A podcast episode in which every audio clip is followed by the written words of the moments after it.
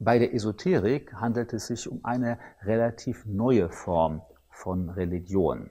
Esoterik bedeutet von dem eigentlichen Begriff her so viel wie Geheimwissenschaft oder Wissen, das nur einem engeren kleinen Kreis äh, offenbar ist, im Gegensatz zu dem allgemein bekannten Wissen.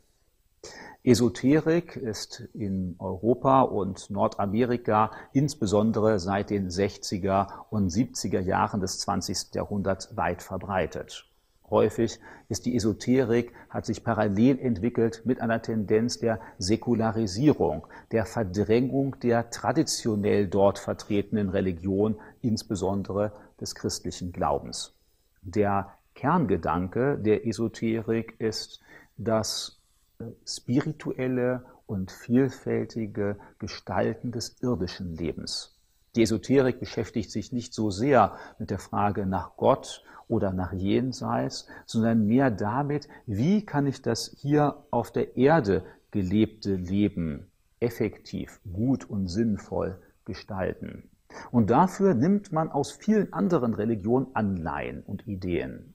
Praktisch kann ein Esoteriker alles vertreten und alles glauben. Es ist wie ein äh, bunter Jahrmarkt von Angeboten. Insbesondere wird das deutlich auf Esoterik-Messen, wo viele verschiedene Aspekte dargeboten werden, von traditionellen Formen des Aberglaubens, das heißt Regeln, nach denen man den Alltag zu gestalten hat, äh, wenn man einem äh, Schornsteinfeger begegnet oder ein Kleeblatt findet, äh, über Meditationsform aus dem Buddhismus oder Hinduismus.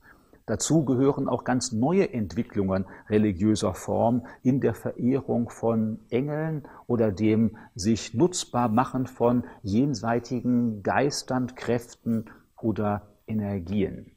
Deshalb ist es auch nicht verwunderlich, wenn auf dieser Schautafel die Esoterik dargestellt wird mit einem Einkaufswagen in dem dann verschiedene Symbole anzutreffen sind, der ägyptischen Religion oder auch des Daoismus.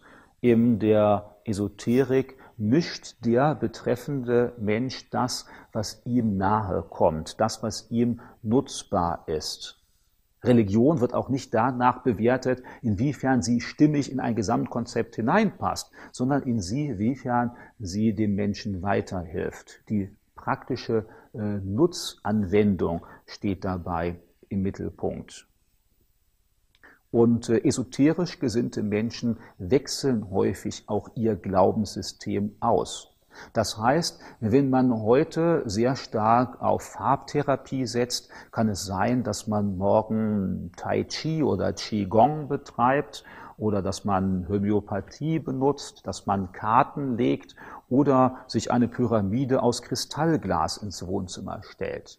In der Esoterik geht man davon aus, dass die technische oder auch technisierte Welt, in der die Menschen der westlichen Industrieländer leben, zu kalt und oberflächlich ist. Die Esoterik drückt die Sehnsucht des Menschen nach mehr aus, nach einer geistigen Welt, einer jenseitigen Welt, die innere Erfüllung vermitteln kann, was die bloße Materie und der Konsum nicht kann. Und dann sucht man aus den verschiedenen Religionen, die einem zugänglich sind, die Elemente heraus, die sehr pragmatisch anwendbar sind, die individuell umsetzbar sind. Im Mittelpunkt dafür, was geglaubt wird und getan wird, steht letztlich der einzelne Esoteriker. Es gibt keine höhere Instanz, die sagen kann, was richtig und was falsch ist, sondern die einzelne Person, der einzelne Mensch sucht aus, was ihm weiterhilft, was ihm plausibel zu sein scheint, und das wechselt im Laufe des Lebens immer wieder. Manche kritisieren deshalb die Esoterik auch als eine Art religiösen Kolonialismus weil man aus den bestehenden Religionen die Elemente raussucht und auch umdeutet, äh, die traditionell in den entsprechenden Weltreligionen vertreten werden. Die Reinkarnationen sind zumeist nicht mehr etwas Negatives, etwas, aus dem man entfliehen will, sondern Reinkarnationen werden als spannend betrachtet. Man hat Reinkarnationsseminare, in denen man sich zurückerinnern will an das, was früher gewesen war, was man an irgendeinem Hof eines Pharao oder König erlebt hat. Häufig wird auch die Reinkarnation in der Zukunft als etwas Positives betrachtet. Da kann man noch mehr erleben, noch mehr ausprobieren. Also hier, es werden Elemente übernommen, aber vollkommen neu interpretiert und gefüllt. Der Esoteriker kommt so in seiner Entwicklung auch nie an ein Ende. Es gibt immer neue Dinge, die man ausprobieren kann. Und so ist es typisch dafür, dass esoterisch gesinnte Menschen äh, keine feste Religiosität, sondern mehr wie eine Art Flickenteppich, wie ein Potpourri haben, was sich ständig verändert. Für esoterisch gesinnte Menschen gibt es zumeist kein Gott.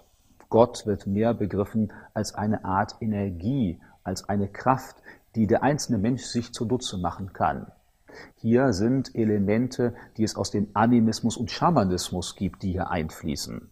Das heißt, man versucht durch bestimmte Rituale, durch bestimmte Handlungen, Bewegungen, Dinge, die man praktiziert, diese kosmische Energie und Kraft sich zunutze zu machen, ins Diesseits hereinzuziehen, dadurch glücklich, ausgeglichen oder gesund zu werden einen Gott, der äh, in das eigene Leben hineinspricht, der eigene Grenzen aufzeigt oder eigene Maßstäbe vermitteln will, kennt man zumeist nicht, sondern die eigenen Bedürfnisse stehen im Mittelpunkt. Insofern passt die Esoterik zu einem individualistischen, äh, ich-orientierten Lebensstil, der insbesondere in den westlichen industrialisierten Staaten verbreitet ist.